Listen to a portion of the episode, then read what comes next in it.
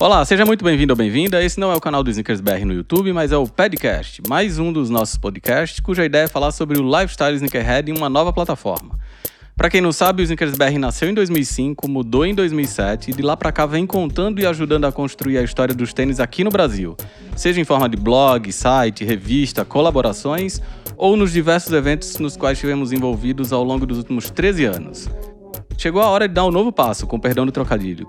Quinzenalmente a gente vai estar por aqui discutindo os acontecimentos mais importantes, local e globalmente, falando de lançamento, novidades, polêmicas.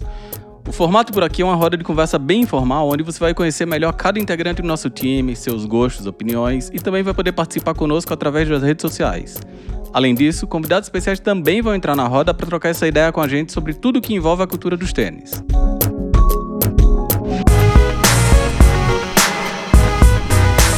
Olá, eu sou o Ricardo, esse é o 16º episódio do podcast, mais um dos podcasts com selo Snickers BR de qualidade.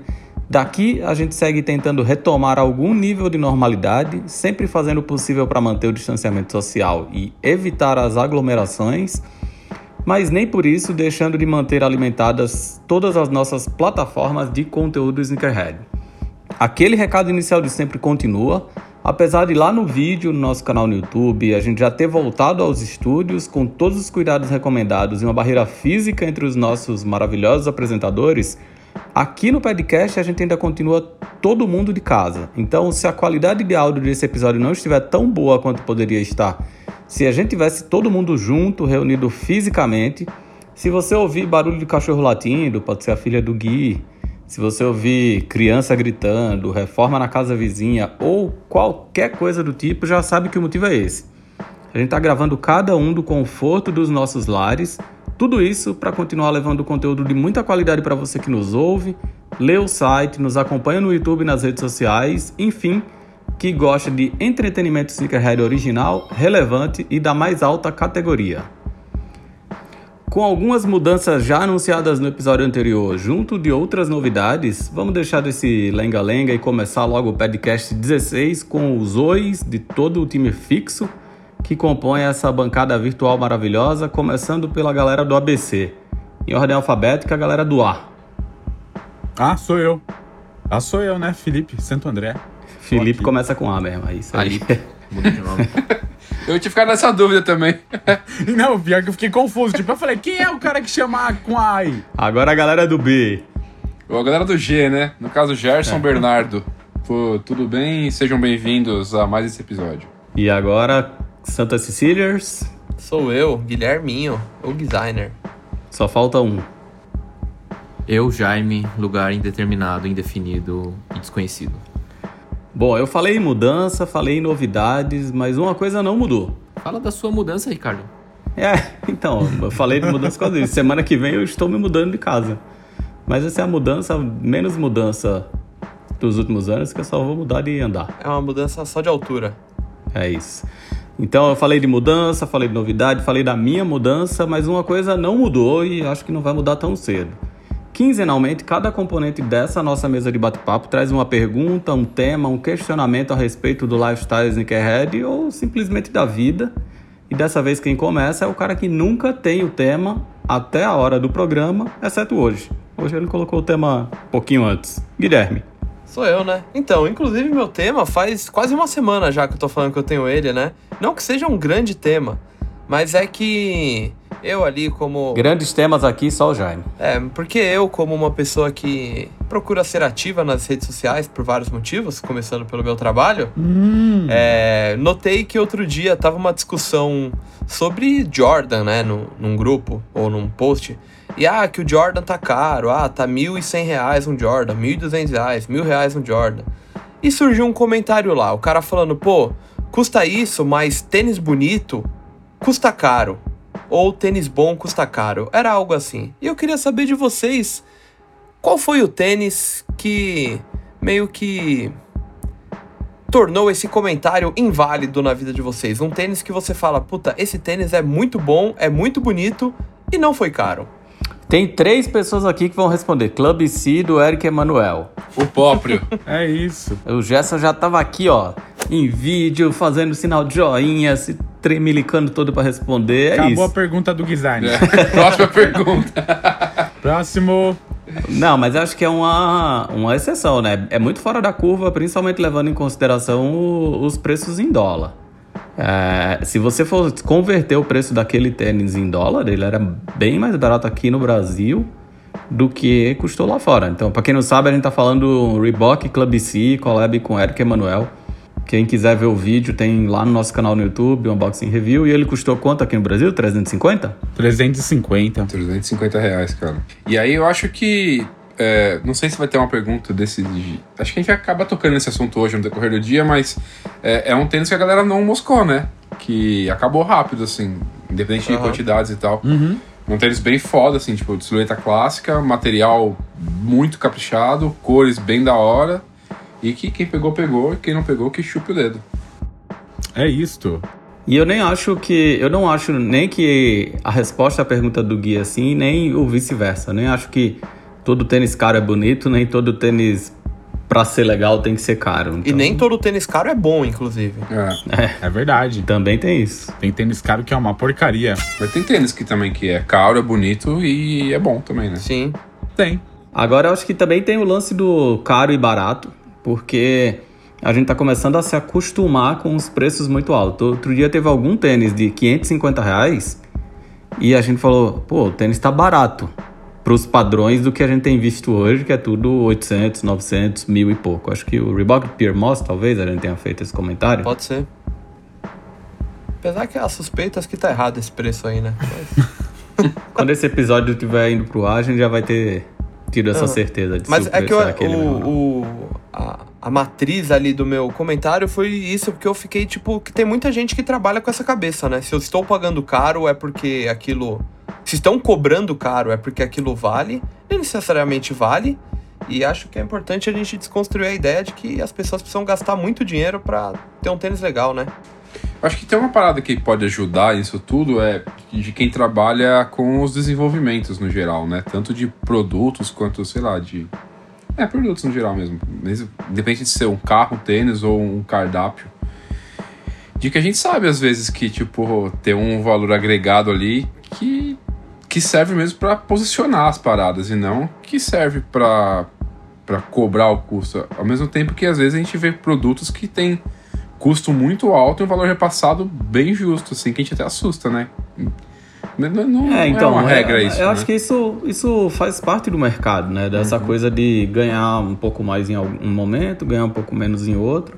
E acho que o valer também não tinha que estar associado só à construção, né? Tem muito mais por trás do quanto vale, quanto custa alguma coisa, do que só aquela análise muito pontual. Então, a mesma coisa você dizer, ah, Assim. Fui no médico, fui no dentista, passei meia hora, o cara me cobrou mil reais. Mas quantos anos o cara estudou pra cobrar mil reais de você em meia hora? É, ah, É aquela história do parafuso, né? é, então, comprei o tênis que, ah, é, sei lá, mil reais e só porque tem uma tecnologia XYZ, mas tem muitas outras coisas envolvidas. Não é só quanto o tênis custou pra sair da fábrica. Não, e Tem, tem, inclusive marketing. É, e tem coisa também que a gente já conversou nas internas nossas, né? Que às vezes a galera não sabe disso, mas. Ah, sei lá, tipo, eu tenho o tênis B que custa mil e o tênis C é igual ele e custa dois mil. Mas às vezes foi produzido em um lugar, foi produzido em outro, a logística muda, a, a incide- é, incidência ou incisão de imposto? Incidência. Incisão é. A incidência É de imposto coisa. muda também, então tem que ver isso. Não é- As comparações não podem ser lineares, né? É, em Brasil falando de tênis tem um primeiro ponto de partida que é veio da China, paga 15 dólares independente de quanto o tênis custou. Paga 15 dólares para entrar no Brasil. Aí você já converte 15 dólares. Mil reais. Então, né? já foi já é o tênis de mil já. Mil reais, né? Então, isso até me lembrou uma outra coisa que eu acompanho mais ou menos preço, que são coisas ligadas à bicicleta, né? E um amigo meu. pra quê? Você não anda mais de bicicleta? Ah, mas continua, é que nem tênis, né? Tem tênis que nós compramos e não usa muito. Então a bicicleta é a mesma coisa, tá guardada aqui. Mas é. A incidência de impostos em pneu de bicicleta no Brasil é de 135%. Caralho. É tipo, mano, Se absurdo. fudeu. É surreal. Não, a gente viu essa isso que tem que semana andar na de redação. carro, pô. a pé, pô, que de carro. A gente viu essa semana na redação um exemplo que aí eu não vou citar a marca, mas a gente recebeu uma nota fiscal de um tênis que o custo dele era 950 reais. Uhum. O valor de custo. Então, assim, quanto o lojista pagaria por ele para a marca? Daí você tira que você tem que colocar em cima, se você é lojista. Imposto, funcionário, água, luz, aluguel, lucro. Afinal de contas, estamos no, cap- estamos no capitalismo. Então a conclusão é que tênis bom pode ser caro e pode ser barato. Isso aí. É isso. Eu acho que isso é, é aquela velha percepção do. Do mostrar valor, assim, que a gente fala. Que é meio mal de brasileiro, mas acho que deve ser mal, mais do ser humano, que é tipo. Ah, ele custa tanto, então é bom. E aí, se ele puder mostrar que custou isso, vai ser melhor ainda. Mas acho que é daí que sai essa percep- falsa percepção de que tem que ser caro. Que aí tem aquela história também de quando a gente cria algumas coisas, embalagens e tal, tipo, ah, isso aqui tá muito leve, então passa a sensação de ser ruim, passa a sensação de ser frágil, passa a sensação de porcaria. E não é, né? E eu acho que. É, eu acho que falando de tênis ainda tem um outro componente que é sneakerheads velhos versus sneakerheads novos. Então tem esse lance de dizer, ah, eu não vou pagar mil reais num Jordan de plástico, eu prefiro pagar mil reais num New Balance Made in UK. Então, porque vai ter sempre essa, acho que é uma coisa meio de evolução, assim, de quando você entra na cultura e à medida que você vai se aprofundando nela, de você perceber que, ah, num primeiro momento o tênis valioso pode ser aquele que todo mundo quer ter, mas depois você vai criando o seu próprio valor, né? Então, valioso para você pode ser o tênis bem construído, bem acabado, com material bom, ou pode ser simplesmente o tênis que todo mundo quer ter, Ou o que você gosta. É ou o que você gosta. No fim das contas, né? É uma discussão de só quem não tem dinheiro, né? Porque quem tem dinheiro tá nem aí se vai valer ou se não vai. É isso. Quem não É tem isso. dinheiro não passa vontade. Então, respondido. Próximo. Jaime Ha. O meu é sobre artistas que assinam tênis e não o usam. Porque, sei lá, falando dos rappers agora, que aí são. é, a galera tá com peso de jogador agora, né? E aí, tipo, eu tenho dois exemplos: Pharrell Williams e o Kanye West. Então, tipo, Pharrell Williams lança de tempos em tempos, mas quando lança uma porrada, vem cinco cores de um modelo, três de outro. E aí não dá tempo dele aparecer usando tudo. E aí, muita coisa você vê ali parada, tem umas coisas que, beleza, é mais diferente, tem outras que é só silhueta com o PW ali, o símbolo do, da linha, de- o logo da linha dele. Kanye West, toda semana tem Easy, já não dá mais pra ver ele também usando todas as cores que vão ser lançadas, mas continua esgotando, então... Esses caras aí têm influência, tem, não tem influência, é por causa do peso do nome, o cara devia ter aparecer usando ou não. Porque gente- nesse caso a gente tá falando de dois caras com muito volume, né? Tipo, direto eles estão lançando coisa. O Travis Scott, que lança mais esporadicamente, por exemplo, toda vez que ele vai lançar alguma coisa, ele maceta ali, aparece muito, até pra promover. E aí você vê esses dois velhão aí não fazendo isso. Então, qual que é o. Sei lá onde essa pergunta vai levar também, então escorram. Quando você falou dessa pergunta, a primeira coisa que eu lembrei, por exemplo, é do tênis do Vans do Elijah Burley, que é o Burley Pro, que você não vê ele usando, basicamente. Você só vê ele usando em anúncios. É, até quando teve a viagem da Vans, que ele tava presente, que eu fui, ele não. Ah, Pra onde? ele não tava usando, ele só usa praticamente o Vans Authentic. Ele gosta muito do Vans Authentic. E quando ele tava no Brasil pro lançamento do tênis, ele também tava de Authentic no pé e o Pro Model dele tava na mão dele e ele só colocou do lado durante a entrevista. Então, Podia fazer uma luva então, né? então acho, acho que vai muito do acordo, né? Tem várias situações, sei lá. Ah, eu acho que são situações diferentes. Eu acho que a dele me parece muito mais o que especula-se que possa ter sido um dos motivos da saída do Neymar da Nike, né? Que reza a lenda que o Neymar dava trabalho com as chuteiras porque ele não gostava da chuteira, do silo de chuteira que a Nike tinha escolhido para ele. Assunto sobre o qual o Gerson pode falar com mais propriedade do que eu, que além de especialista em futebol, É parça do Neymar. Ele é o Nelson Rubens dos bastidores. Ele sabe todas as conversas, os, os diálogos, ele sabe tudo. Então daqui a pouco ele fala sobre isso. Eu acho que no caso do Pharrell e do, do Kanye, é um lance da marca ter ficado maior do que o próprio cara. Então eu acho que o Pharrell e o Kanye não precisam mais usar os próprios produtos para eles venderem. Mas o do Pharrell não vende. Não necessariamente. O último, os últimos Rio NMD venderam. E acho que deve vender pelo menos num nível aceitável para a Adidas continuar fazendo, porque acho que a Adidas não ia ficar perdendo dinheiro fazendo, fazendo tênis que ninguém compra. Sim. Eu acho que não, não pode não ser o, o hype do da sold out na mesma hora e tal, mas sei lá, aquele Então, mas a discussão era meio nessa, assim, tipo, é bom pra marca ter o negócio ali do Pharrell, sabe, meio que sobrando, cair no outlet. Então, é uma marca como qualquer outra, né? Quando Jordan Brand nasceu, depois do lançamento do Jordan 1, o Jordan 1 quase quebrou a Nike. E acho que e aí nem por isso a Nike acabou com o Air Jordan por causa disso. Então acho que é aquela coisa que vai ter um tênis que vai ser mais sucesso, outros que vão ser menos sucesso. Easy, mesma coisa, é uma marca que vai sobreviver dentro da marca como qualquer outra até a hora que a parceria acabar. É, eu acho que é, é muito mais uma questão de o papel da colaboração estar se transformando do que aquela colaboração não faz mais sucesso. Acho que ela não faz mais sucesso como ela fazia no começo, mas você vê ela sendo explorada de outro jeito. No caso do skatista, E qual que é o benefício dela, assim?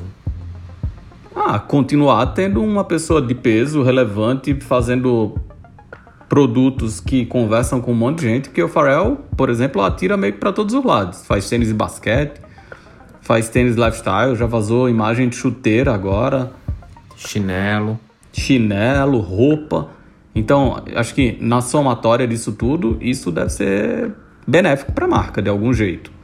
Eles devem ter meio que uma régua, né? Tipo, ah, se a gente lançar algo dele, a gente sabe que a gente consegue vender X pra galera que é fã dele É. e faz uma quantidade ali que eles acham que consegue fluir naturalmente. É, eu entendo a pergunta no sentido de, ah, no começo todos os Rio NMD acabavam e, e era muita novidade e tal. Até o Super Color, que veio em. Tipo, eram 50 cores. Tá, não vieram as 50. E aí acabou. É, e agora, sabe, é mais difícil você ver. Mas acho que o momento de marca da Adidas é outro.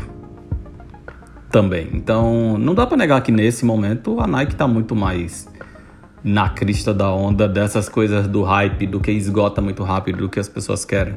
Acho que de novo cai no que a gente tinha falado no episódio anterior da Fragment, assim. Então, acho que esses colaboradores têm meio que os momentos de altos e baixos. E acho que o Kanye é a mesma coisa. O Easy não precisa mais do Kanye para vender. Acho que quando aparece no pé dele é uma coisa mais especial do que era antes, onde ele era a própria vitrine da, da sua marca, né? Então, eu acho, acho que o Kanye já não tem mais tanto um ânimo de ser o cara que vai estar usando o que todo mundo quer usar, tipo, meio que de tentar influenciar, tá ligado? Eu sinto que ele quer ser muito doidão, né, às vezes. Tipo, ele quer muito, que nem mostrar, ah, não, eu posso usar Jordan mesmo estando na Adidas. É um cara mais tranquilo, ele fica, parece que ele é mais natural, assim, quando ele usa as coisas. Lúcido. É. Só dando aquela cutucada gostosa. Será que os caras ainda gostam do que tá com o nome deles? Ah, eu, nesses casos específicos, acho que sim, porque me parecem pessoas que estão diretamente envolvidas com o processo criativo. Então, mas de produtos que são antigos, que a gente já me tá falando, né? Tipo os Rio NMD, os Easy 350. Tipo, beleza, o cara já gostou disso uns anos atrás, mas agora tipo, às vezes não tem nada a ver com ele mais. Ele nem não tem vontade de ver, Então, de eu sempre penso numas coisas assim quando alguém fala, nossa, o Kanye tá viajando, nossa, todos os 350 são iguais. Eu fico pensando, mano, às vezes o, o Kanye falou, tipo, ah, beleza, legal isso aí. Tipo, não É, é, nem alguém, ele- alguém toca, é. tipo, já, pra É. mim já foi. Tipo, era, foi legal quando eu fiz. Então, Então, mas não, eu não acho que faz o menor sentido nisso, disso aí em se tratando do Pharrell. né? Tipo, Eu não lembro de alguma silhueta que o Pharrell tenha assinado que ele não usou. É, Então, de- do, do, do Pharrell também eu acho que ele usou Nenhuma, ele usou todas. boa parte. É, Até esses crazy louco aí. Todos. Todos ele sempre apareceu pelo menos em alguma foto, em algum story, em Tipo, alguma foto no tênis estúdio, foto que alguém postou e ele tá com o tênis no estúdio. Eu acho que ele é mais. É, ele pode não estar lá no feed ou fazer parte da campanha. É exatamente isso que eu tô falando. Acho que acho até saudável existir esse descolamento, assim, da marca poder existir sem, sem ser personificada numa única pessoa, assim. É. É tipo querer que o estilista use todas as roupas. É exatamente isso. Agora, o que eu acho absurdo é quando o cara não usa. É, ele não usar tudo, beleza, mas uma coisa que leva o seu nome e você não usar, tipo um Pro Model que é do seu nome, uma chuteira que você é o garoto propaganda, porque de certa forma aquele endosso ali é o que sustentaria o produto, né? Pô, é bom pro skate porque tem um skatista que tá endossando. Felipe, fala aí. Eu nem lembro mais o que eu ia falar. Fui interrompido ali e acho que é isso. Mas fala, fala outra coisa agora. Não, tipo, sei lá, eu comecei pensando que, na real, esses caras, eles são quase que marcas dentro das marcas agora. Tipo, a influência deles é, eu acho que é mínima. Se pá, mostram uma tabela de cores para eles, assim, na frente, eles apontam, gosto daquilo, gosto daquilo, gosto daquilo. Vai ser lançado, pronto. É isso. Então, querendo ou não, é mais ou menos o lance dos próprios Jordan, né? Tipo, tem gente que ainda bate no pé, tipo, bate pé que fala, ah, você tá usando um Jordan e você não sabe quem é o Jordan. Não sabe quem é o Michael Jordan. Mas, tipo, mano, o Michael Jordan é uma coisa e os tênis da Jordan hoje, principalmente o Jordan 1, são outras, né? É outra coisa, né? Acaba se desprendendo o produto. De... Então, acho que se você tem um olhar um pouco mais crítico para o mercado, você consegue entender aonde o legado do Michael Jordan ainda faz a diferença no Jordan 1, uhum. que é o Jordan 1 High. Então, todas as cores do Jordan 1 High, esquece os Jordan 1 High femininos por enquanto, mas os masculinos, por mais que a história seja forçada, que as, ah, tem sempre uma história relacionada com o legado do Michael Jordan para contar. Aí o Jordan feminino tá trilhando um caminho meio próprio e o Jordan mid é o lugar onde eles falam, mano, vamos colocar qualquer cor que vai vender. Neste momento vai vender. Hoje muito no low também. E o, e o low também, hoje em dia, que pro Felipe nem é Jordan 1 low.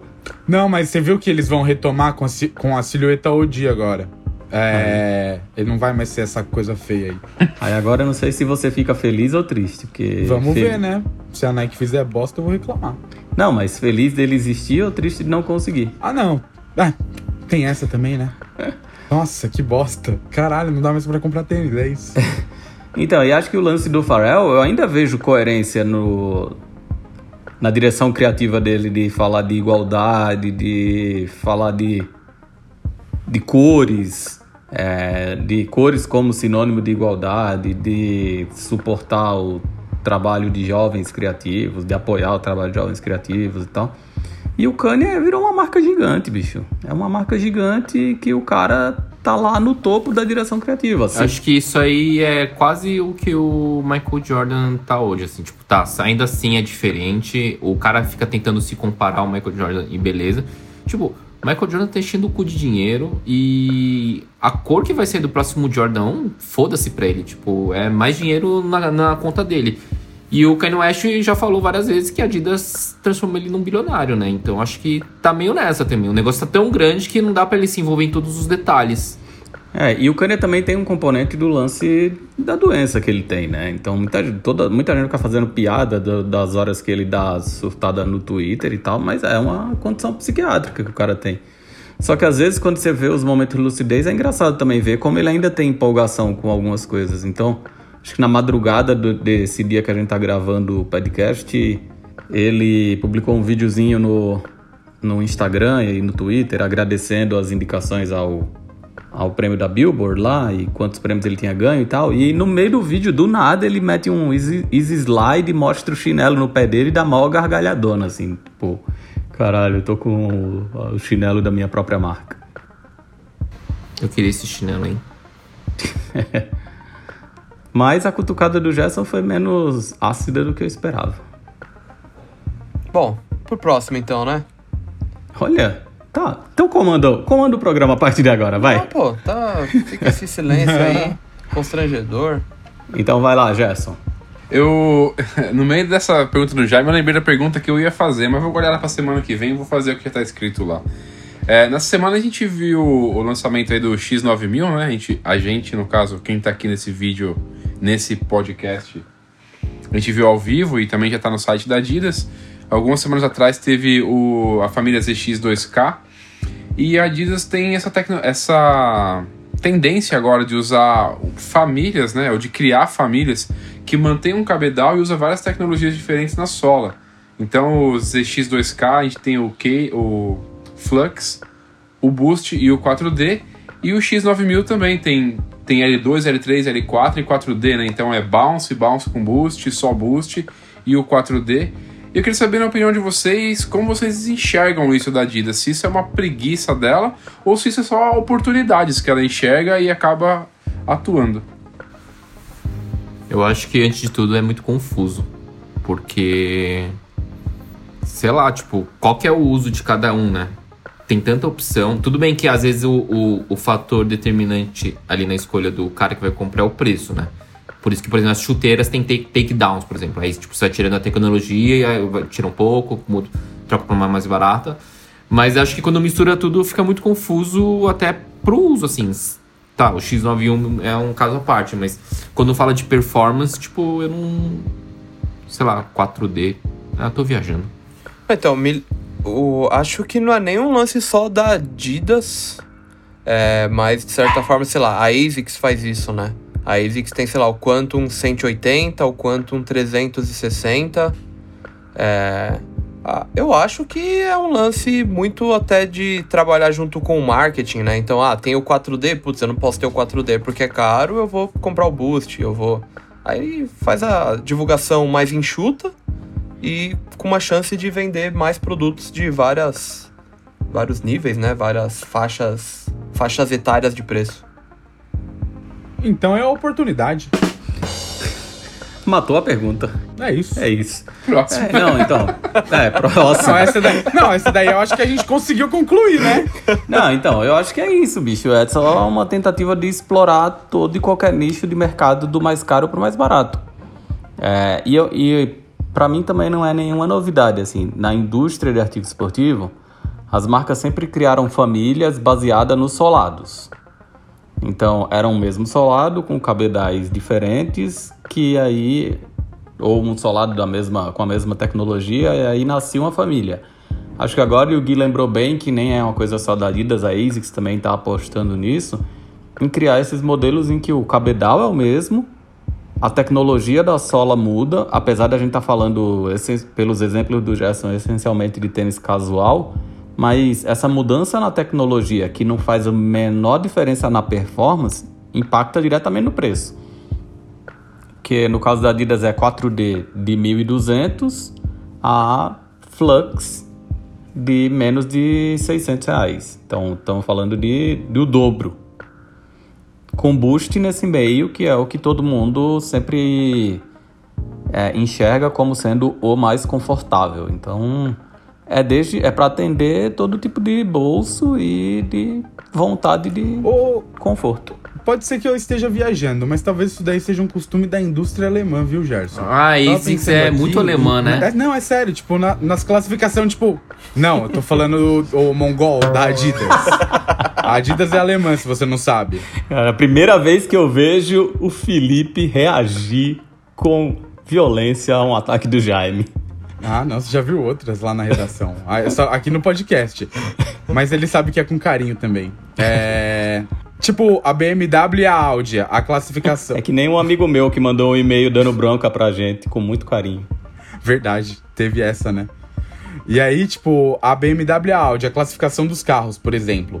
Tem carro que é o mesmo chassi, ah, sei lá, chassi e carroceria, eu digo. E a motorização muda e aí você troca o nome e, tipo, aumenta um número, tá ligado? Isso é confuso pra caramba também. E aí talvez os caras sigam essa linha, sei lá, de, pra classificar produto, não sei. Ah, mas é que nem no caso dos tênis da família ZX2K, é aquilo, né? Tipo, 4D é pra quem curte o- a novidade, né? A tecnologia. Aí o Boost é pro cara que Gosta do conforto, quer mais conforto. E o Flux é pro cara que. é, quer o estilo, mas É. de repente não tá disposto a investir tanto. E no fim das contas é pro cara que também não conhece nem o com Boost, nem o com 4D. E essa é mais uma opção do que ele pode pagar, né? Apesar de que o ZX2K O Flux já também não é tão barato, né? Acho que ele é tipo. É, não, a diferença dele pro, pro Boost nem é tão. É, então. Não é como se fosse, tipo, 300 reais. Mas acho que o X9000, por exemplo, já tem essa coisa mais intermediária, que começa com bounce, aí tem bounce com boost, boost, e aí vai pro 4D, né? É uma opção a mais. Tanto de conforto quanto de preço, porque o lance do conforto também a gente já falou no outro programa, é relativo. Eu, eu não sou adepto do tênis ultra gorduchão de boost. O É, Gerson já ama. Talvez uma pessoa possa sentir muito mais conforto no tênis que é com bouncing do que com boost, né? Exatamente. Gastando. Aí volta Conforto pra. é relativo, Aí né? volta pra, me- pro meu tema da semana, né? Que não necessariamente você tá pagando o melhor se você está gastando mais dinheiro. O melhor no final das contas é o que você percebe como melhor. Uhum, isso aí. Felipe, encerrou ou não encerrou? Hum, concluído. Oportunidade. Então é agora isso. é oportunidade. Agora é a sua vez. Minha vez? É, então, eu tava pensando aqui e meio que pensando só em tênis de basquete. Hoje a gente vê o sucesso que são os Jordan 1, né? Que são tênis que foram feitos pra performance e foram usados em quadras lá na época.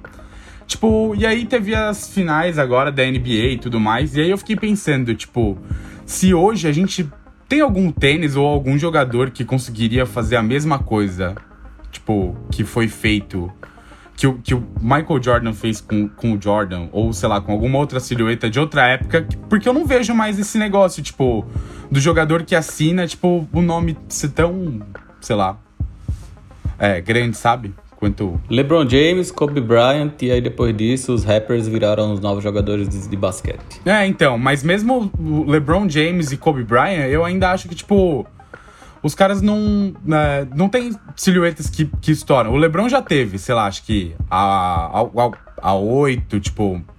é, eu acho que é uma que possa acontecer, mas eu não vejo hoje acontecendo mais isso. Sei lá. O Kobe aconteceu, né?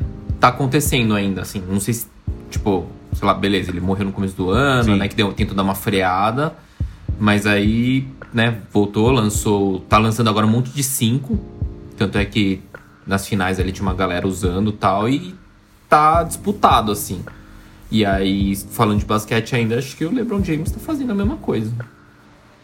É que eu acho que comparar É, não dá pra comparar, né? épocas e, e ícones é a mesma coisa de comparar quem foi o melhor jogador, LeBron ou, ou Jordan. Tipo, são épocas diferentes, em momentos diferentes do planeta e tal. Mas eu acho que é isso. Eu acho que o LeBron 8 tem tudo pra ser um, um tênis resgatável e, e desejável. Ainda mais se os caras colocarem em prática esse plano do LeBron 8 Miami pro ano que vem. Tipo, tipo, 10 anos a silhueta, o cara acabou de levar o Lakers pro título. Tipo, inevitavelmente é- ele é o grande jogador da NBA hoje. Então acho que é um tênis que tem tudo pra ter um hypezão, assim, no ano que vem, quando voltar. Então, mas se você for ver, é um tênis de 10 anos atrás, né? E, tipo, na época, em 85, quando o Jordan 1 foi lançado, ele já, tipo, apareceu. É que acho que tinha muito Ah, mais mano, mas lançamento também, né? É bem relativo Mas isso. o soft beat é caro também no mercado, né? Tipo, paralelo, assim, né? na Mas o que eu acho que o revenda. Felipe tá querendo dizer é que assim, quando o Jordan 1 foi lançado como um tênis para basquete, ele já explodiu também como um tênis para as ruas. Uhum. Então a- as histórias Ah, eu acho... existiram, nasceram e existiram em paralelo. O que a gente não tá vendo hoje é nenhum tênis de basquete performance sendo construído para as ruas. E eu acho que isso tem muito da estratégia das marcas. Naquela época não existia Nike Sportswear e Nike. Não existia casual e performance. Né? Tudo era performance. E aí, eventualmente, a performance era adotada para o casual. Hoje em dia, para as marcas, não é mais tão interessante assim ter um tênis de performance que sirva, que seja adotado pelo casual, porque eles querem vender o de performance e o casual. E isso é um grande desafio que todas as marcas enfrentam de colocar na cabeça do consumidor que esse tênis é para você jogar basquete. Esse tênis é inspirado no lifestyle do basquete para você ir para a rua. Então acho que isso explica muito do. Acho que guardar as proporções, o LeBron 8 Soft Beach, Miami Knights, LeBron Cork, teve uns, uns tênis de. fizeram bem, bastante sucesso, assim. O Cork era o 10, né? Assim, ô Gerson, mas o que eu penso é que são outros tempos já, tá ligado? As coisas mudaram muito rápido de 10 anos pra cá. Tipo, nesse, dessa parada que a gente curte, tá ligado? De tênis mesmo. Eu até tava pensando nisso de das marcas criarem versões lifestyle. A Nike parou um pouquinho de fazer isso, né? Se for ver. Eu lembro, tipo, Parou, dos ela tentou pra caramba É, então, nessa época os dos KD, cortes. né? É, os KD tinha 12 muito, foi. os KD Lifestyle, que tiveram vários do Kevin Durant. Não, acho que Eu até- tive, eu tive um Kobe Lifestyle que, mano, era bem bonito. É, então KD e tipo, Kobe de tiveram, Couro de cobra. tiveram muitos que eram que eram feitos já, né? Que era um design semelhante. E a Adidas, que não tem tanta expressividade assim no basquete performance, apesar de ter o Dom, Harden. o Harden, tem feito muito mais esses modelos que confundem mais do que explicam, né? Uhum. Com Boostwear, por exemplo. Ah, é pra jogar basquete ou não é, afinal? É performance ou é lifestyle? Eu e o Gui até comentamos no vídeo do X9000 que tem uma característica muito foda nisso, que tem um tênis que tem os dois logos. Uhum. O Boostwear que até o Daniel Archen ajudou a desenvolver naquele branquinho. Isso é muito bagunça, né? E no caso do X9000, que em teoria é um tênis que já nasce pro uso casual e vem com o logo das três barras. É. Então, Adidas, você nos deve explicações. Esse daqui podia ser um podcast especial marketing, né? Quase. Uhum. Olha só. Todas as perguntas levaram, tipo, ao mesmo. ao mesmo, a mesma, ao mesmo tema, né? E Estratégias. sem querer. É, o pior que foi. Sem querer nada. Vocês ficam aí cinco horas combinando os temas, querendo pagar de sem querer. Bom, respondidas as perguntas da quinzena, vamos agora para um outro assunto que acho que nos diz mais respeito do que qualquer um outro que já tenha passado por esse podcast. Tô falando que no último mês de maio, Ous e Snickers BR, que por acaso é essa plataforma que vos fala, o podcast é parte do conglomerado Snickers BR, como gosta de falar o designer. Então, os Snickers BR aproveitaram o auge do período de quarentena, em que todo mundo estava confinado em casa, para convidar as suas audiências e consumidores para transformarem aquele tempo de incerteza e, de certo modo, de ócio em um exercício de criatividade e esperança no futuro. O resultado disso foi a promoção Treino é Treino, Jogo é Jogo, cujo objetivo era encontrar o desenho e, consequentemente, seu autor ou autora da próxima colaboração dessa dupla, Ous e Snickers BR, dessa forma fazendo uma parceria tripla. Foram mais de mil candidatos, o processo de escolha dos finalistas foi sofrido, foi difícil, demorado, mas cá estamos nós na reta final dessa segunda fase em que três tênis estão sendo submetidos à votação popular e o mais votado deles vai virar oficialmente a próxima collab Ous Snickers BR, chegando às lojas numa tiragem bem limitada no ano que vem. Bom, contando do dia que esse episódio do podcast vai pro ar, faltam só dois dias para você votar no seu favorito, se é que você ainda não votou. E para a gente começar a falar desse assunto com muito mais propriedade, Rafael Narciso, que é um dos sócios e criador da Ous, bateu um papo com a gente sobre a sua marca, sobre a importância das parcerias e, mais importante dessa história toda, sobre como é que surgiu essa ideia de uma nova colaboração com o Snickers BR. Fala Narciso, tudo certo? Bom, como é que tá Curitiba aí em meio a esse caos que tá rolando no mundo? Salve Ricardo, salve rapaziada dos Snickers BR. Bom, aqui em Curitiba já estão os comércios já estão abertos normalmente tal, né, com algumas restrições bem poucas. Tem gente que está se comportando corretamente com distanciamento social, tá usando máscara, fazendo o que ainda tem que fazer, né, porque ainda não tem vacina. Outros nem tanto, como na maioria das cidades, né? Tem gente que ficou tanto tempo parado que agora já tá tocando terror mesmo. Mas enfim, aqui na OUS a gente tá ainda trabalhando em, eh, em home office, né? Só um ou outro que é quem precisa realmente fazer algum trabalho físico aqui dentro, tá colando aqui. E a gente aprendeu a trabalhar nessa nova dinâmica aí, né? De trabalho, onde tá conseguindo tocar vários projetos, dificuldades em geral, né? De conseguir obter os materiais, as amostras, desenvolvimentos. Mas estamos nos adaptando aí, conseguimos criar mecânicas assim, para trabalhar e tá rolando vários projetos em andamento, inclusive treino é treino, jogo é jogo, que já tá na reta final dessa fase de escolha de, do tênis que a gente vai produzir.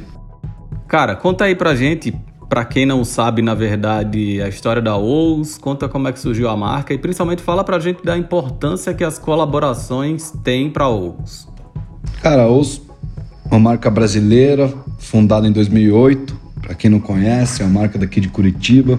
A gente sempre criou, desenvolveu e produziu tênis no Brasil. A gente tem uma pancada de amigo e de influências e referências que a gente curte. Então, desde a primeira coleção da OUS, já tinha artista amigo chegando junto para fazer um, um, fazer um trampo, como o Rimão Guimarães, o Leide Tavares, que já fizeram desenho de tênis, collab já na primeira coleção. A collab na OUS é algo que é muito importante no sentido de trocar influências e experiências, né?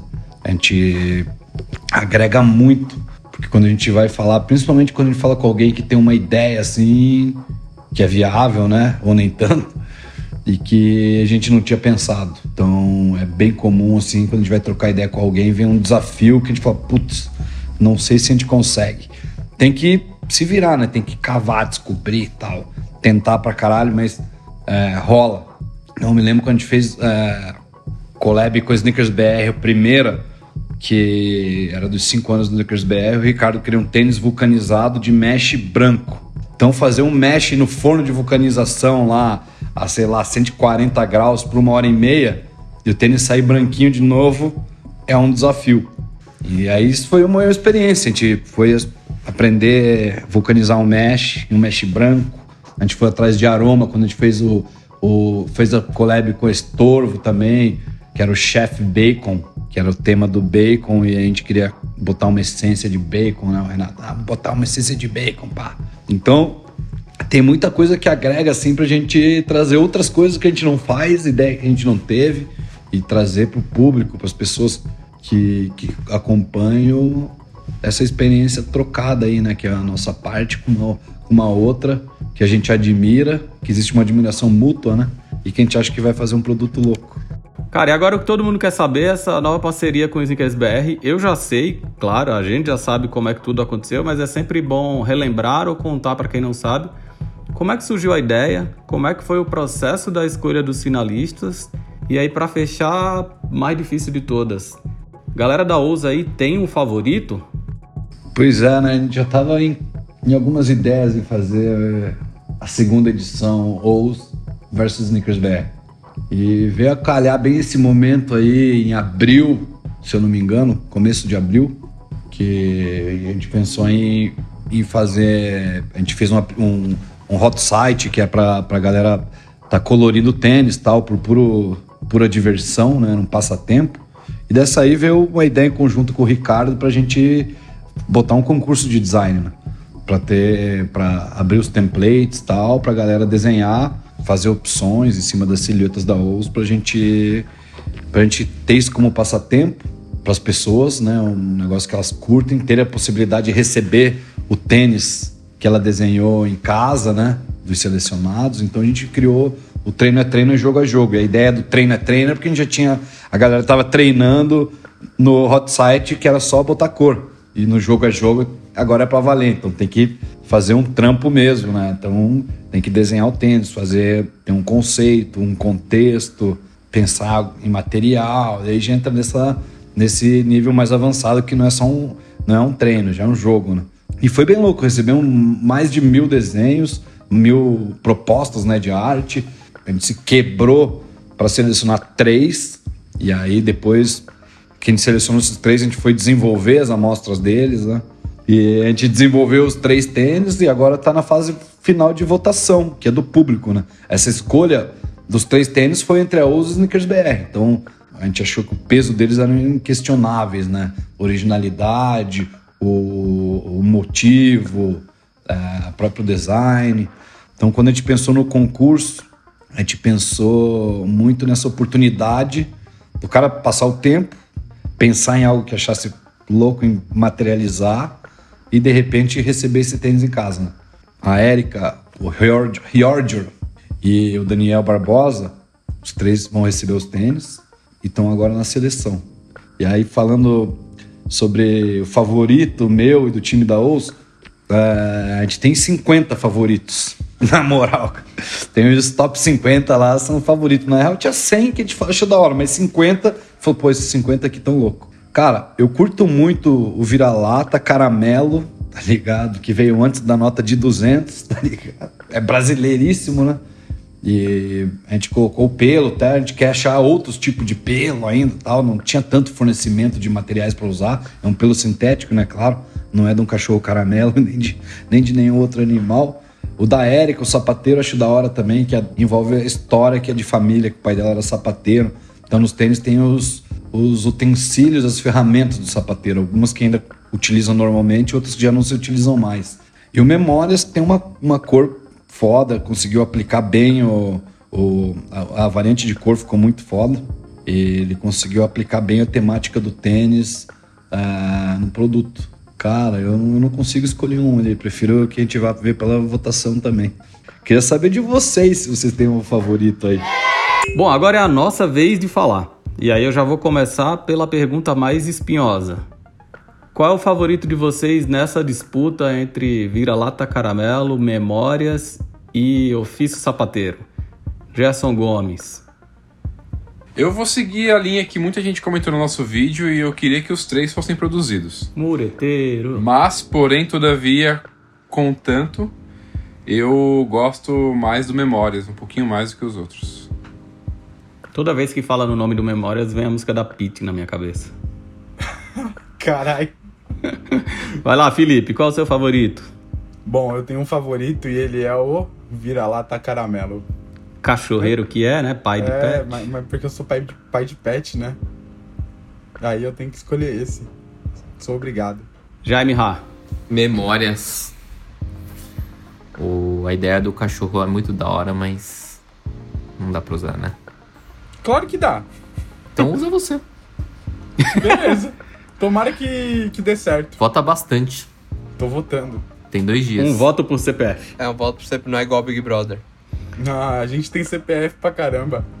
Então, na pra internet fazer bot tem, É né? aquele gerador de CPF. na É, então, internet. na internet tem o gerador CPF. Vai lá, Designer, seu favorito. O meu Você é que tem uma cachorra latindo aí sem parar. Não é aqui, não. Hum, É, é o vizinho aqui. Não tem nem como eu controlar, porque não é minha cachorra. tá vendo? A, a minha cachorra tá quietinha. É, o meu preferido é o Memórias, com certeza. Tanto pelo visual quanto pela apresentação, mas eu gosto bastante tanto do Vira-Lata Caramelo, começando pelo nome do criador, quanto do, Ofício do sapateiro. ofício sapateiro, muito pelo lance artístico, assim. Eu achei muito foda o trampo da, da Erika. Então eu queria saber de vocês, já entrando nesse território do- dos trampos e do desenvolvimento, como é que foi participar desse processo da escolha dos finalistas? E de certo modo, imagino eu que para a maioria, ou para todo mundo, daí se não estou enganado, participar da concepção de uma colaboração. Vocês sentiram na pele a dificuldade que é desenhar um tênis? Antes de responder, qual que é o seu favorito? Eu ia falar isso, hein? Eu não posso falar qual é o meu favorito. Né? que pode, mureteiro, mureteiro. Tem que falar, tem que falar. Não, meu favorito é Memórias. Eu falei na hora que a gente Ah. tava no processo de seleção, pra mim foi o mais fácil de escolher. Foi o, acho que o que respondendo um pouco da pergunta que eu fiz pra vocês, quando a gente pegou os tênis, os desenhos que mandaram, acho que foi a primeira unanimidade. Todo Sim, mundo olhou e falou: com "Nossa, certeza. Esse, esse é muito foda". Então, o Daniel caprichou muito no, É que o Vira-Lata Caramelo, ele ganhou na história, né, na hora, assim. Tipo, todo mundo... Então, o, e o do Daniel é muito bonito tudo que ele fez na ilustração tal. É isso que acabou ganhando a gente. Tinha muitos outros projetos. No, no vídeo com do unboxing que eu fiz com o Gerson, é, a gente comenta disso, né? Que tinham muitos projetos que eram muito foda, alguns que chegaram praticamente na reta final, mas que pequenos detalhes fizeram ele cair fora, né? Então, Detalhes tão pequenos de nós dois. É, eu acho que é isso que o Gui falou, tipo, do, do Memórias mesmo, porque tinham, tinham muitos tênis que eram muito bonitos, mas uma beleza gratuita. Tinha muitos tênis que tinham, tipo, histórias fodas com resultado feio. Tinha tênis que englobavam um pouco de cada um, mas o Memórias trouxe tudo. Ele trouxe uma apresentação muito foda. E, tipo, a a apresentação, o cara jogou pra palmilha, muito detalhe, a escolha das cores. É tudo, é- eu achei o mais completo, por isso que eu Então, gosto, o assim. projeto dos Um três. é- capricho, né? O projeto É. dos três tava muito legal, né? O do. Então, acho que vale ressaltar isso, que o, o projeto dos três finalistas era muito bem feito. É, né? Então, o do Vira-Lata Caramelo, tipo, o desenho que tá na palmilha. O da Érica, como eu falei, do sapateiro, tipo, dela ter feito uma ilustração baseada, tipo, na, no ofício do pai dela. Com certeza o próprio personagem que ela criou é baseada no pai, né? Tipo, puta, os três são muito foda. É, é redondo o projeto, é, tipo, animal. É. Eu tô, tô bem arrepiado, assim, lembrando até do vídeo que a gente tava gravando. Ih, olha lá a emoção, ó. É, essa parada, tipo, do filho e pai mesmo, é um bagulho muito. É bem foda. É, e e deixa eu explicar um pouquinho, então, já que vocês não entraram ainda nesse assunto, como é que foi o processo, né? A gente recebeu todos os projetos, que foram mais de mil, é, com um primeiro filtro que a galera da OUS fez baseado em questões meramente técnicas, né? Eles tiraram os tênis que eram inviáveis. Então, teve uma galera que propôs Mano. os tênis que não tinha nada a ver com as silhuetas que a OUS tinha, adicionava painel onde não dava, mudava o solado que não dava pra mudar. Então, esse foi o primeiro corte. A, OUS cortou os tênis que não davam pra ser produzidos. Fala Sabe aí, o que eu Felipe. lembrei? Ah. Mano, que teve um maluco que foi protestar na internet porque ele tinha feito um tênis da turma da Mônica. Não, então, a gente vai chegar... Não tem como, mano. Então, a gente vai chegar nisso aí. A gente vai chegar nisso aí. de aí... Souza ia só mandar cartinha pra nós. O tênis podia ser lindo, mas não vai pra frente. Então, aí o segundo filtro foi esse. A gente tirou todos os tênis que tinham alguma questão que envolvia direito autoral. Então, personagem da Marvel, turma da Mônica, jogador de basquete, time da NBA. Não dava pra gente produzir essas collabs, a não ser que a gente quisesse comprar um processão. Nem era um processinho. Ou às vezes se o maluco tivesse os direitos e a gente não soubesse também, ele podia ter É, avisado, né? Mandado É, ele juntou, eu tenho dizer, ó. direito aqui, o Maurício de Souza é meu vô. É, então, se não era o Maurício de Souza que postou e a gente não viu, Vai dar tudo certo, gente. É, será ser. que não foi ele que postou e a gente não viu? Não era, o nome não. não- ah, Não, sei o lá, nome- né? É, usou um pseudônimo, pode ser, né? E ficha de hotel do famoso. Mas beleza, aí caíram os que tinham é, questões ligadas a direitos autorais. Aí a gente recebeu um, sei lá quantos, e a gente começou a avaliar primeiro o, a questão estética, né? Porque o tênis precisa ser bonito. E aí depois você compra a história que faz do tênis ficar mais bonito ainda. Então a gente queria primeiro um tênis que você olhasse pra ele e falasse, caralho, que tênis foda. Então foi um dia bem sofrido, porque um gostava de uma coisa, outro não gostava de outra, e vai. Jaime, conta aí, você que não falou até agora, o que, é que, você ach... o que é que você achou de ter participado desse processo? Foi da hora cortar muita coisa, porque tinha tênis feio pra caralho também. Justos, caralho. Não tinha? Não, mas você pareceu justo falando agora. Foi da hora cortar. Mas foi porque tinha muita coisa feia, muita coisa sem noção, e aí. Tinha, mas sabe o que eu fico questionando o que, que esses caras têm na cabeça pra propor, tipo, um negócio feio. Já, já pensou tinha uma história muito foda perdida ali no meio daquela coisa feia? Mas aí passou, né? Tipo, por- porque era feio, não ia pra frente. Não, tinham vários que tinham uma história, tinham vários que a história era gigantesca. E assim, ó, apesar de a gente estar falando isso, a gente não tá tirando o trabalho de ninguém, não tá desmerecendo o trabalho de ninguém, a gente tá falando das percepções do que aconteceu no processo, assim, até para quem participou de repente, se conseguir tirar alguma coisa proveitosa disso que a gente tá falando. é, Aí acho que internamente, quando chegou na nossa mão, um outro critério que a gente usou para derrubar um monte de tênis foi assim: um tênis cuja história não tinha nada a ver com a OUS nem com o Snickers BR. Era só uma collab com a pessoa que estava assinando. Então era o cara, ah, eu sou tatuador e aí eu fiz um desenho XYZ e coloquei no tênis. Mas cadê o Snickers BR nessa história? Tipo, cadê a OUS nessa história? Uhum. Então, não tinha nada que obrigasse isso, mas foi o que a gente procurou, né? Teve gente que até incluía um quarto, um quinto elemento, enquanto excluía nós, por exemplo. É, não, teve várias pessoas que fizeram uma collab só dele ou dela com a OUS. Não tinha Snickers BR na história. E aí a gente foi afunilando, afunilando e sei lá, chegamos em 10. Aí a OUS também fez 10 escolhidos dele lá e depois a gente cruzou os resultados para tentar encontrar coincidências. E acho que a gente encontrou, sei lá, Acho que chegaram tipo cinco, não foram? é, quase metade de coincidências. Aí foi que foi sofrido. Então, até os 44 do segundo tempo, a gente tava considerando ter um quarto finalista, né? Uhum. Porque a gente não conseguia decidir entre dois. E aí, em vários dos momentos, eu me lembro de vocês, principalmente Gerson, que vem de uma formação que não tem nada a ver com esse mundo da criatividade, falando: olha aí, a gente acha que é fácil pensar cores, materiais e aplicações no tênis, mas agora que a gente vê como é, como é um desafio, né? E aí, um spoiler. Aí depois o desafio aumentou. É, então. Nossa. Aqui primeiro a gente aprendeu, apanhou aí, pra depois apanhar ainda mais. É, o Felipe sempre fala que ele sempre foi um fracasso no Nike ID. Muito ruim. Não sabia jogar aquilo lá, não. Ficava uns Jogar. bagulho muito feio. Aí, a gente sempre recebe muita pergunta de uma molecada que tá estudando design, ou que já estudou e que quer se iniciar nessa carreira de designer de calçados e procura o caminho das pedras para virar designer de tênis. Então, se vocês tivessem que dar dicas considerando os trabalhos que viram durante o concurso, o que, que, vocês diriam para essa molecada? E o que é que vocês lembram de terem visto de melhor e de pior entre os competidores? Antes, é, eu acho que vale lançar essa mesma pergunta lá pro Narciso, que é talvez desse papo aqui o cara que tenha mais autoridade para dar algum tipo de recado. Então, Nassa, manda um recado aí para quem tá querendo ingressar nessa carreira de designer de tênis ou de sapateiro, como você gosta de falar. Certo. Cara, um recado para quem quer entrar nessa carreira de designer de tênis. Cara, é continuar sendo entusiasta. Porque o mais louco de fazer um tênis é você pensar, procurar como fazer, fazer e um dia botar no pé e dar certo. E existe mercado para designer de tênis, com certeza. Pra, acho que para qualquer carreira, as pessoas de talento vão, vão sempre encontrar um espaço em algum lugar. Eu acho que está amadurecendo o mercado, a indústria brasileira. É, no Brasil já existe, existe também no mundo inteiro espaço para o designer de calçados, de tênis.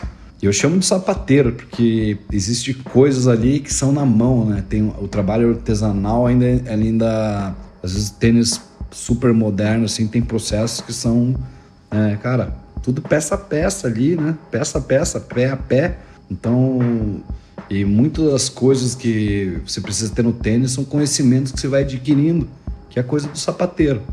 Acho que é um grande, é um desafio grande. O desenvolvimento de tênis é um negócio de longo prazo, né? Diferente de uma do- da parte gráfica que se faz, imprime, tá na mão outro dia, ou de outros produtos que são de rápido produ rápida produção, né? É, é um processo já o processo do desenvolvimento de um tênis pode demorar aí entre um ano a dois anos para se concluir, né? Da ideia até do consumidor. Então, rapaziada aí que quer seguir na carreira de designer de tênis, mantenha a chama acesa com esse entusiasmo mil grau que vai dar boa. E aí agora é vocês. Recapitulando, o que é que vocês lembram de terem visto de melhor e de pior? E se vocês de- pudessem dar algum recado para quem participou e acabou não ficando entre os três finalistas, o que é que vocês falariam? Jaime, fala você que foi quem menos falou hoje. Eu vou falar pra criar uma história boa primeiro, que aí essa teria que ser fundamental. Só que também que a história sozinha não, não torna um tênis bonito, né? Então tem que casar os dois. Acho que essa é a fórmula.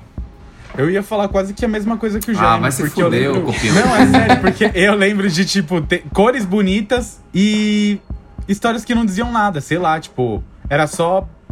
O maluco botava um desenho aqui em cima e aí botava uma cor no tênis e era isso, tá ligado? Eu Tipo, lembro de um muito bonito que a gente derrubou por causa disso, que não tinha história nenhuma. É Não- isso, não eu acho, tinha- que a gente, acho que a gente tá falando do mesmo tênis. É, não tinha nenhuma, só tinha um esquema de cores bonito.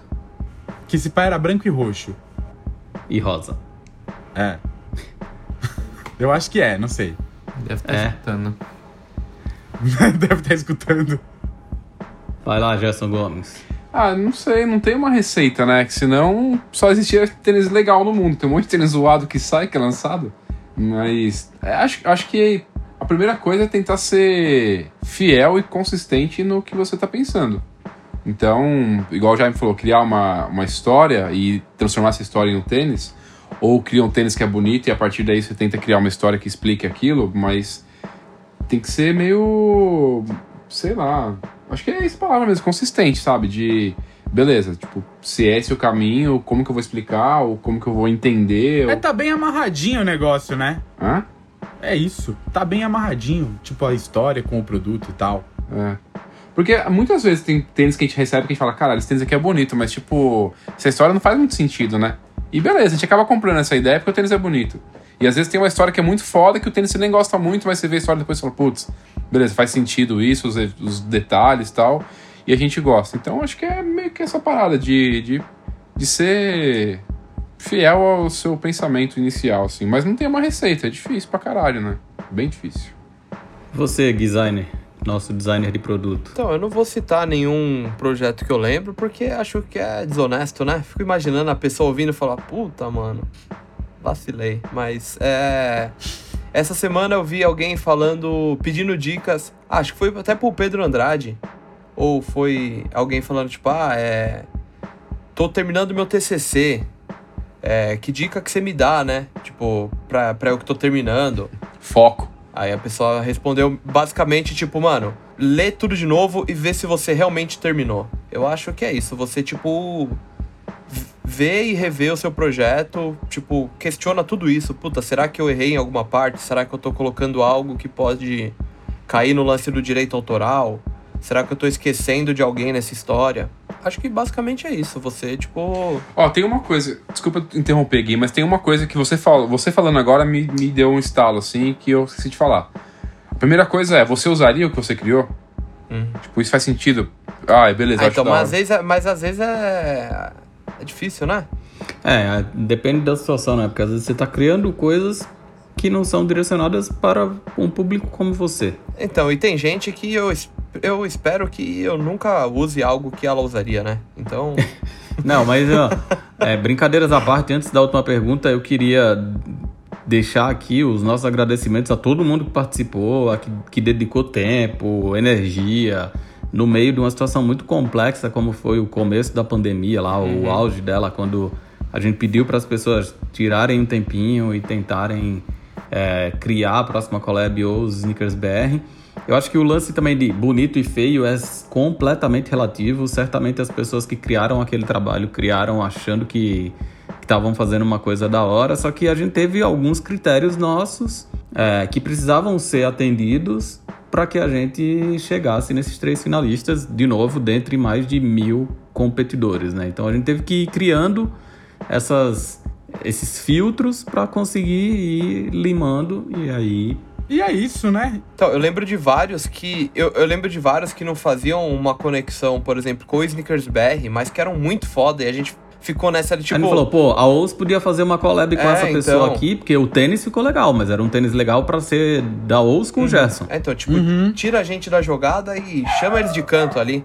E aí, para encerrar essa discussão, esse assunto aqui, que ainda vai render, óbvio, mais assunto aqui no podcast quando o vencedor foi escolhido ou a vencedora, é, eu comecei perguntando qual era os favoritos de vocês, agora eu quero saber quem vocês acham que vai ganhar. Sapateiro, vira-lata ou memórias? Eu acho memórias. Eu acho que memórias.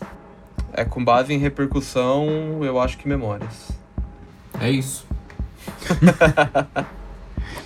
Bom, então se você está ouvindo esse episódio do podcast antes ou depois do resultado do concurso e ficou curioso para conhecer os três finalistas, tem um vídeo exclusivo lá no nosso YouTube com o Gerson e o Gui apresentando em detalhes cada um deles, falando de quem criou e de quais são as inspirações, mostrando os materiais. É óbvio que é sample, né? A produção final sempre tem algum ajuste aqui ou acolá, mas acho que as alterações vão ser mínimas. E aí, em 2021, o vencedor desembarca nas lojas e a gente com certeza volta a falar sobre o assunto por aqui, certo? Certíssimo. Certo? Certíssimo. Agora a gente vai para uma novidade. Eu falei que esse episódio tinha novidades, tinha mudanças. É, é hora da gente estrear uma nova sessão aqui no podcast que é reagindo a comentários e perguntas da audiência. O chefão dessa nova sessão fixa, pelo menos por alguns episódios aqui no podcast, é o cara que também é o chefão do site do Sneakers BR e das nossas redes sociais. Você tá querendo me mandar embora daqui umas semanas, é isso? Quem sabe? Esse não é o seu aviso prévio. Ah, pelo menos vou fazer então com muita vontade esse primeiro pra. Porque nunca se sabe, né? Não, calma. Tá, você vai ficar entre nós. É que às vezes a outra pessoa pode fazer a seleção, né, meu mano? Exatamente. Ah, nossa, ufa. Não leve a mal, não, né? Quem tá ouvindo o podcast já sabe que o Snickers BR aqui nasceu como um site, agora são dois, se a gente considerar o W Snickers BR.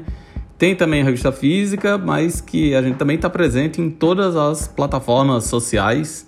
Tem Instagram, Twitter, Facebook, YouTube, tudo no arroba SnickersBR. E comentário é o que não falta por lá nas nossas publicações.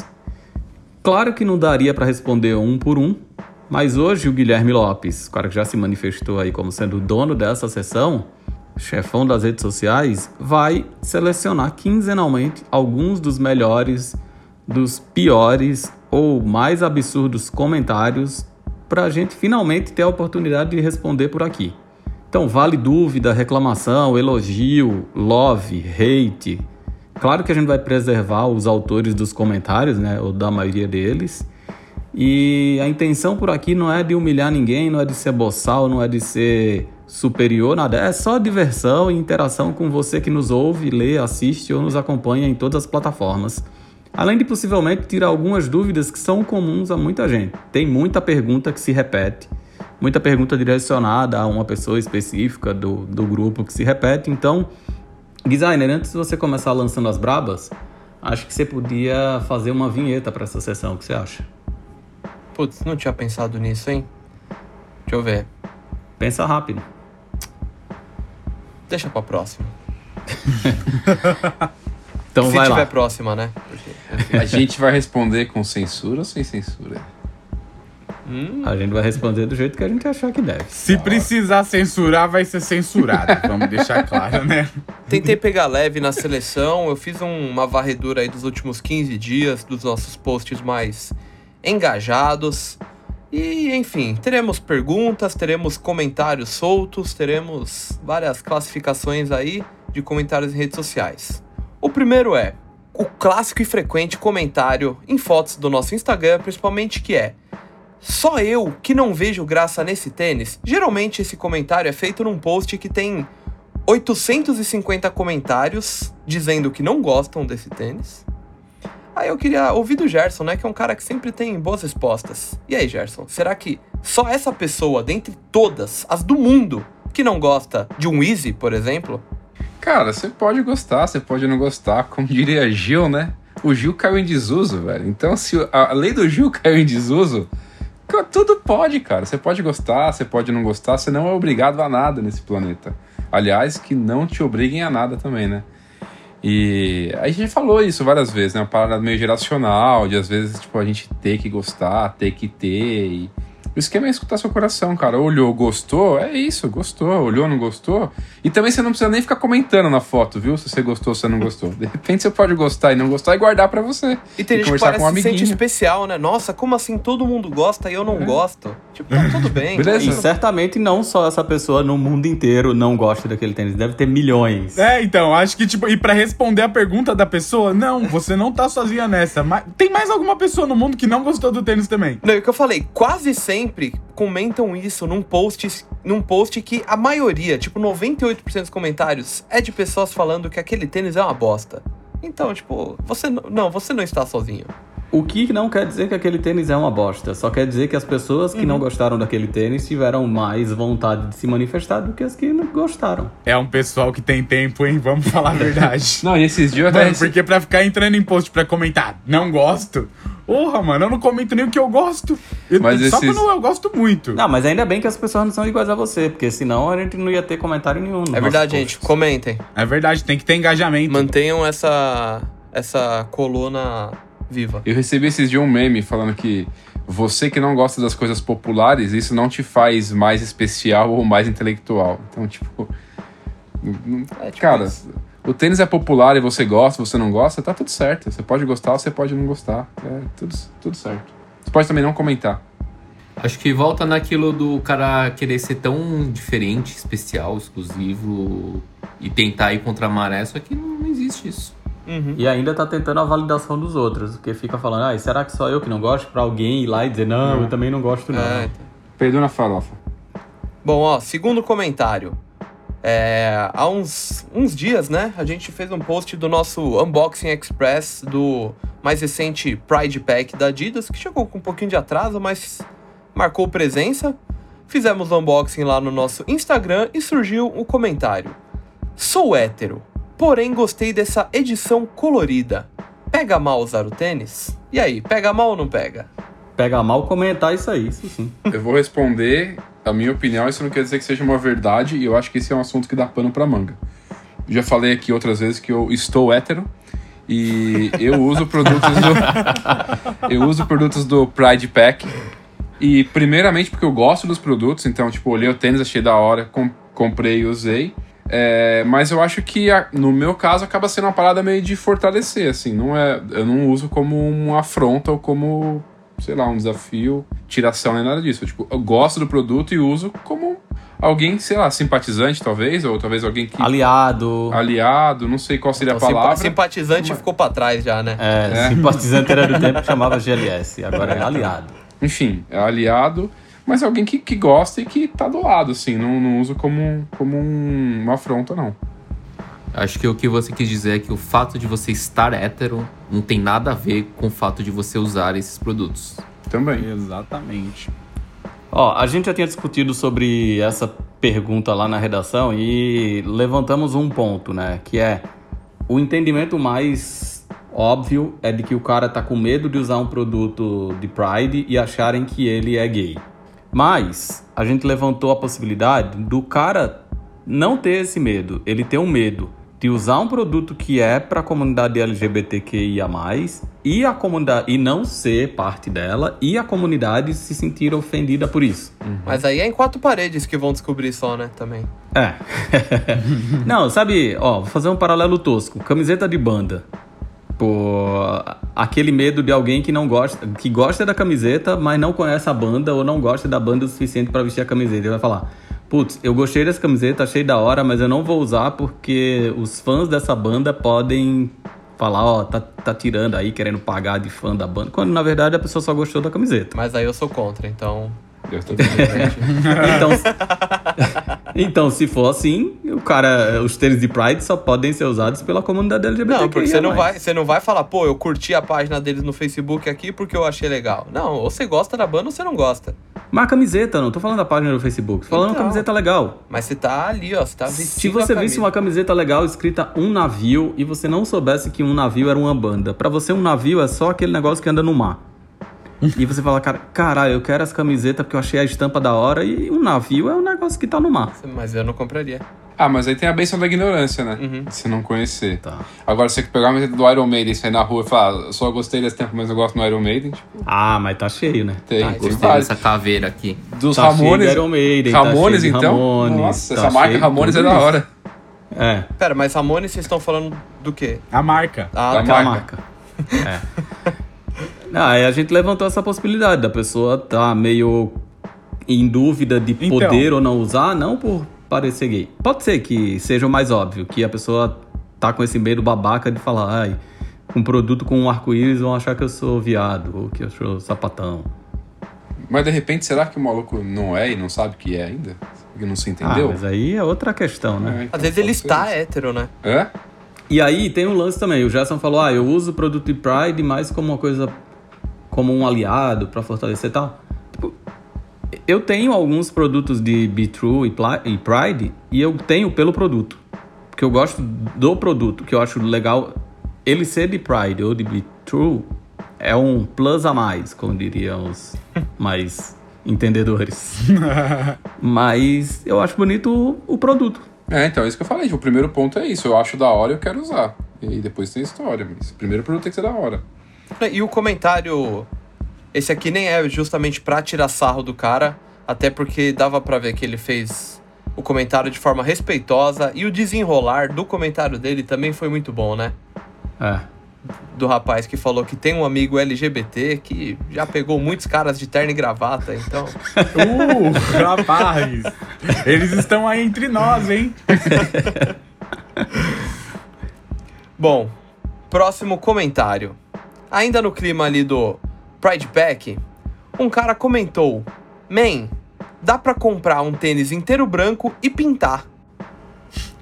Dá, mas a Adidas já fez isso. Eu acho que dá pra. Eu, acho, eu acho que dá pra comentar isso em absolutamente todos os tênis do universo, né? É, dá pra você pegar qualquer tênis e pintar de qualquer cor. Vai ficar bom? Provavelmente vai ficar uma bosta. E você pode comprar as duas coisas também, né? Compra o tênis e pinto de preto. Pode ser também. Compra o tênis e pinto de branco. Você pode fazer, co- comprar as duas coisas. Ó, Que horror esse trocadilho, né? próximo comentário aí, ó. Quero que o Ricardo comente. Ixi. Sempre quis saber o que é calabazas. O que é isso na Adidas? Tem como fazer um vídeo sobre? Tem como, Ué. Ricardo? Tem como. A gente só não vai fazer. Desculpa aí. Então, ao invés de fazer um vídeo, a gente respondeu isso em duas frases. Que ele também poderia ter respondido jogando no Google assim, ó, Calabasas. Aí eu dizer lá, Calabasas é uma cidade da Califórnia, nos arredores de Los Angeles. A gente respondeu em tipo duas frases. Não precisa fazer um vídeo sobre tudo. Eu acho engraçado esses comentários assim. Vocês podem fazer um vídeo sobre o Nike, tra é, sei lá, Triax de não sei o que, não sei o que. Pode, mas não rende um vídeo. Bom, Poder pode. Mas não deve. É. próximo aí, ó. Comentário, ó. São 1h45 da tarde e ainda tem várias numerações disponíveis do tênis em questão, né, do post. Várias numerações disponíveis no site da Nike. O povo não se dá o trabalho de olhar no site e fica chorando nos comentários. Aí eu quero que o Felipe me diga. O que você acha dessa galera que acha que tudo tem que estar ali, tipo, na hora que eles querem e tem que estar no Instagram, porque se não foi postado no Instagram, aquilo não chegou no Brasil, não foi vendido. O que, que você tá achando dessa. Mano, é gente que não aprendeu a usar a internet ainda, né? É exclusão digital, Felipe? Não, mas é sério, é sério. É tipo, mano, o cara tem no celular dele um aplicativo, ele tem o Facebook, o Instagram, e se pá, ele não sabe usar um navegador. Porque é o mesmo caso do cara que, tipo, pede um vídeo num comentário do YouTube, tá ligado? Pra falar sobre calabazas, mano. Ele não sabe usar um navegador pra ir lá digitar www.google.com.br e ir lá na pesquisa. O Isso Felipe tá calabazas. bravíssimo, ele tá vermelho, inchado. Isso é, essa Mas é, eu tô falando alguma mentira? Ficou Não. pistola. isso é exclusão digital, né? É, exclusão digital. Exclusão nesse caso. O cara não sabe nem usar a internet. Eu achei É. da hora esse comentário porque ele foi feito no Air Jordan 4 do Paris Saint-Germain, né? E pra quem não sabe, a maioria dos lançamentos da Nike são feitos no site às 10 horas da manhã.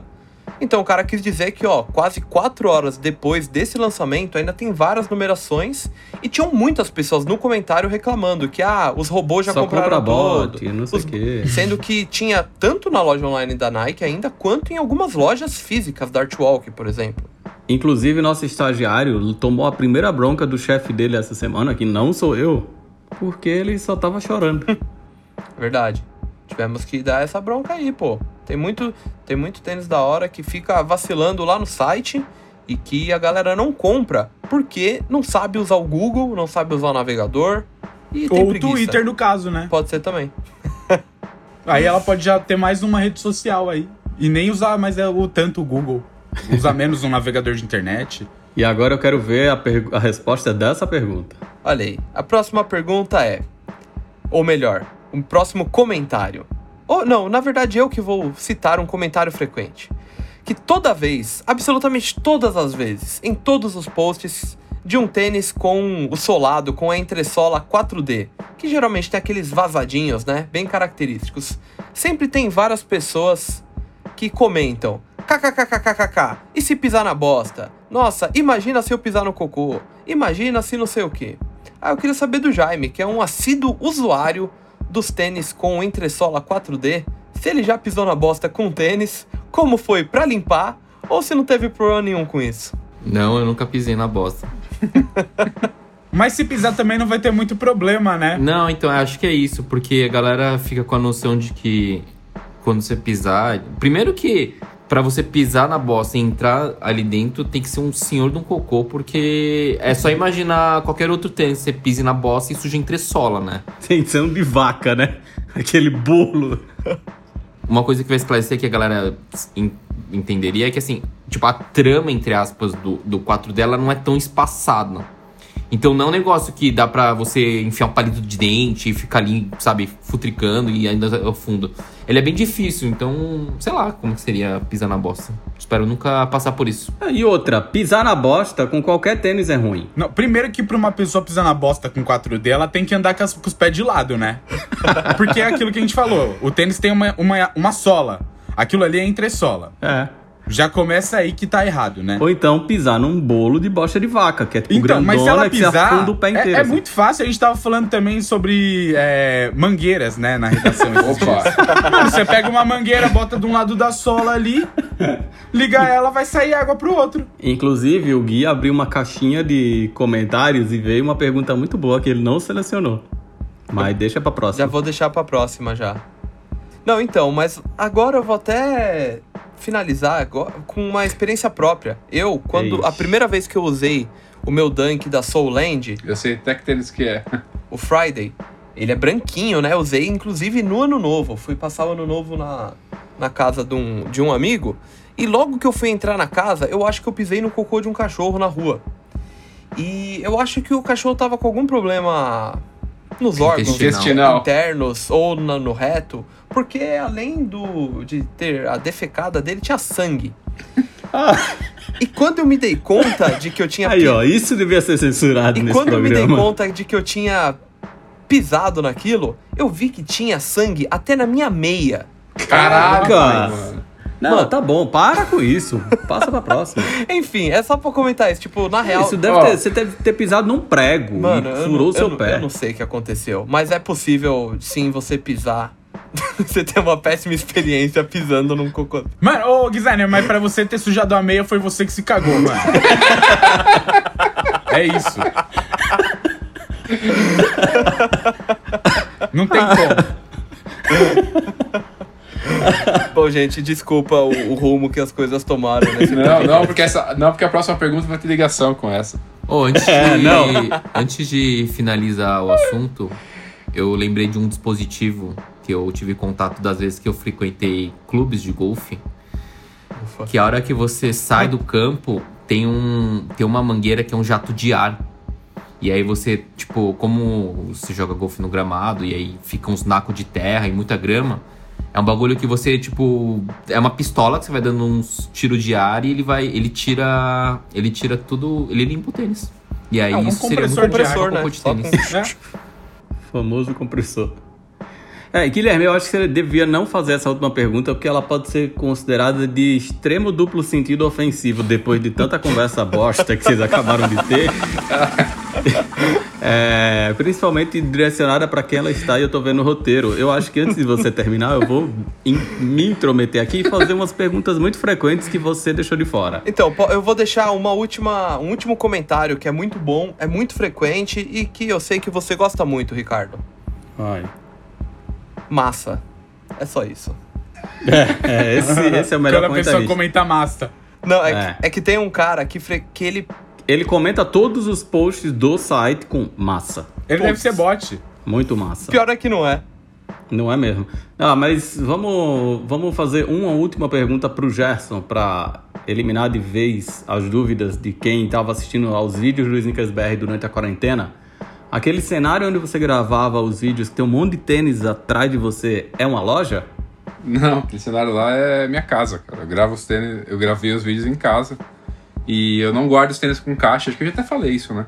Guardar com caixa é muito, muito volume, só algumas caixas, pouquíssimas caixas muito especiais eu guardo em casa, mas de resto eu dissolvo as caixas e guardo os tênis na prateleira, um em cima do outro, pra poder salvar espaço mesmo e sei lá, eu acho que fica legal. E acabou servindo como cenário, sem ter nunca pensado nisso. Então é minha casa, pra quem quiser conhecer minha casa um dia, vai ficar querendo. Ai, convida! GJ, arroba GJ. Gomes. Rei delas. E agora a última para encerrar, Jaime Ra. O Snickers BR é uma loja? Não. Como você responderia essa pergunta, designer? É, o Sneakers BR, como que é?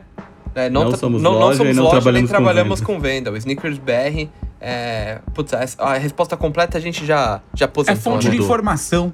Mas É, basicamente é isso. Se você está ouvindo esse podcast, por acaso, e continua achando que somos uma loja, não somos, não somos e nem trabalhamos com somos. vendas. E não saramos. É isso. É isso então. Esse foi o 16 episódio do podcast, mais um dos podcasts com assinatura do Snickers BR. Daqui duas semanas a gente tá de volta com novas discussões, muita bobeira, coisas úteis e inúteis, mas sempre debatendo com vocês alguns dos principais acontecimentos do universo dos tênis. Lembrando que sua participação, você que está ouvindo esse podcast, é muito importante. Agora, ainda mais, já que tem essa nova sessão comandada pelo designer, seja avisando aos amigos que tem episódio novo no ar, seguindo ou se inscrevendo para receber aviso assim que a gente tiver um novo podcast disponível, ou ainda consumindo os nossos conteúdos em todas as outras plataformas e deixando os seus comentários. Não se inibam pelo Felipe dizendo que quem comenta que gostou do tênis ou não gostou tá com tempo livre e tal. Não, Continua comentando. Uma diferença. É quem comenta que não gostou. Porque, Ah. tipo, pra você entrar num post e falar, não gostei, mano. Ô, pelo amor de Deus, você tem que estar com muito tempo. E agora, o Jaime vai falar pra gente aonde mais vocês podem encontrar o Snickers BR. Você encontra o Snickers BR no www.snickersbr.co, no YouTube, Instagram, Twitter, Facebook, além do W Snickers BR, que é a nossa plataforma feminina, ou para quem tem os pés pequenos no wsbr.co ou W Snickers BR no Instagram. Vale lembrar também do Calçando Histórias, nosso outro podcast que já tem a sua pré-temporada disponível em todas as plataformas, contando em detalhes a história do Adidas Superstar, narrado pela nossa amiga Thaís Alvarenga, a pessoa com os pés mais mal vestidos que eu conheço. Depois do Douglas. Não, Douglas, vocês têm que respeitar esse cara. Bom, além disso, já que o Felipe falou tanto de redes sociais, tem nossas redes sociais sempre cheias de conteúdos novos. E aí, Felipe, fala pra nós o que é que tem e aonde. Pois é, né? Lá no Instagram, lá nos stories, a gente tem o Cofre Sneakerhead, tem quiz e tem glossário. Isso daí vai rolando lá, lá durante a semana. E aí também temos nos Rios os previews de lançamento e unboxings. E no Twitter nós temos o nosso estagiário, né? Que agora ele acho que vai amadurecer um pouco e vai começar a é, dar umas dicas aí de coisas que estão meio escondidinhas ali na internet pra vocês comprarem. E tem mais coisa, né? Tem vídeo lá no YouTube quase que todo dia também. Acho que é isso, né? É isso. Só que não dá pra esquecer que também tem revista SBR número 15 nas ruas, tem parceria com Farfetch rolando, tem sites novos no ar, tem Expedia. E aí pra falar sobre tudo isso, nada melhor do que o cara com a voz mais aveludada dessa mesa de debates, Gerson Gomes, o homem dos Boquinha recados. de veludo. É, além da garganta profunda, O homem dos recados? Voz de veludo e cu rosa. Ave! Que isso? Eita! Não, então, ó, o Gerson Gomes, que é o cara dos recados e que foi eleito recentemente por um comentarista o melhor review do YouTube. O Gerson é um review. o melhor deles. Então, Gerson, fala aí pra nós. É, a versão física da revista que você falou já tá no número 15, né? E ela tá, por enquanto, com exclusividade na Guadalupe Store. Então, lá na loja física, se você for por lá, mesmo agora com a pandemia, mas já estamos chegando na fase verde, então com os devidos cuidados, a galera já dá para visitar a loja, vai encontrar a revistinha lá, mas algumas compras online também são agraciadas com uma unidade da revista. E como o Ricardo já falou, essa revista foi primeiro disponibilizada com exclusividade pela Farfetch, de uma forma vi- virtual, não, digital, né? Virtual também, enfim, as duas formas. É a primeira vez que a revista saiu na internet na íntegra, e aí lá no site da Farfetch você pode encontrar todo o nosso conteúdo e as quatro capas lá. E além disso, também, como o Ricardo já falou, a gente volta aqui para dar essa reforçada que o Snickers BR e o WSBR estão de cara nova. Então, esse novo site, essa nova cara que nosso site ganhou, né? O conteúdo ainda é o mesmo, mas ele tá um pouquinho mais moderno, ele tá mais bonito, ele é responsivo agora. E aí, se você tá no navegador, que o Felipe acabou de falar tanto sobre ele, já dá uma corrida lá no expedia.snickersbr.co, que é a plataforma que a gente fez junto com a Adidas Originals para falar sobre passado, presente e futuro da família ZX. E é um tema que logo menos aparece aqui também no nosso podcast. É isso, como esse Ricardo falou e esse Ricardo fala pra caramba, mas antes de acabar tudo, eu vou deixar um spoiler pro próximo episódio de uma pergunta que mandaram especificamente pro Jaime. Jaime, Que? por que você não aparece mais nos vídeos? E como anda esse coraçãozinho aí? Meu coração. Valeu, até a próxima. Tchau. Tchau. Falou! Falou! Padcast, um podcast Snickers BR.